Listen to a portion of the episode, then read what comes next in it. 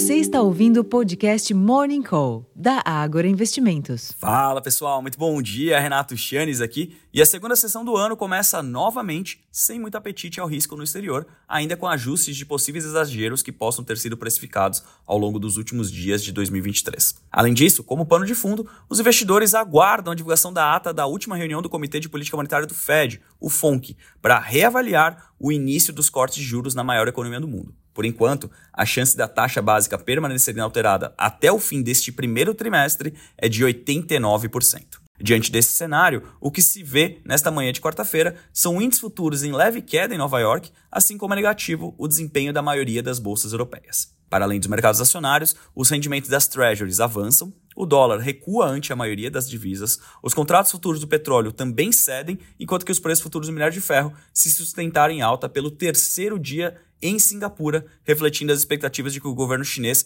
reforçará o estímulo à economia, à medida que começa o processo de reabastecimento pré-feriado do Ano Novo Lunar. O ambiente externo é pouco inspirador para o desempenho dos ativos domésticos. E, de fato, o principal ETF brasileiro no exterior, o EWZ, cedia quase 1% no pré-mercado. Além disso, notícias sugerindo algum desgaste entre os poderes legislativo e executivo após a liberação de emendas aumenta a percepção de risco fiscal e pode resultar, mais uma vez, na adição de prêmios na curva a termo local. Em termos de agenda aqui no Brasil, o Banco Central divulga às 8h30 da manhã os dados da conta corrente de novembro e do investimento estrangeiro direto, além de realizar também leilão de swap cambial às 11h30.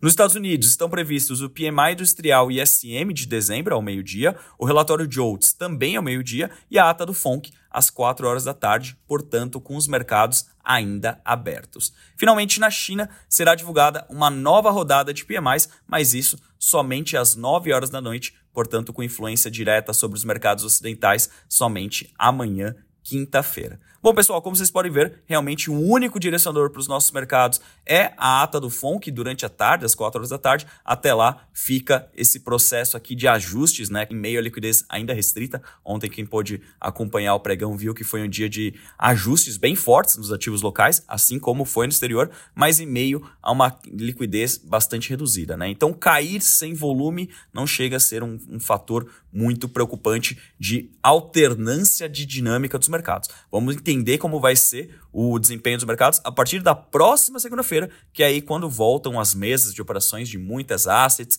muitos investidores que estavam de férias coletivas, enfim, semana que vem realmente é o jogo começando. Essa semana aqui, aqui vamos dizer que é o aquecimento para 2024. Eu convido todos vocês a acompanhar ao longo de toda a programação os nossos insights, seja nas nossas lives, direto no canal do YouTube, ou nos conteúdos postados diretamente no Agora Insights, nosso repositório de conteúdos. Eu vou ficando por aqui, desejando a todos uma excelente sessão, um ótimo dia e até a próxima. Tchau, tchau.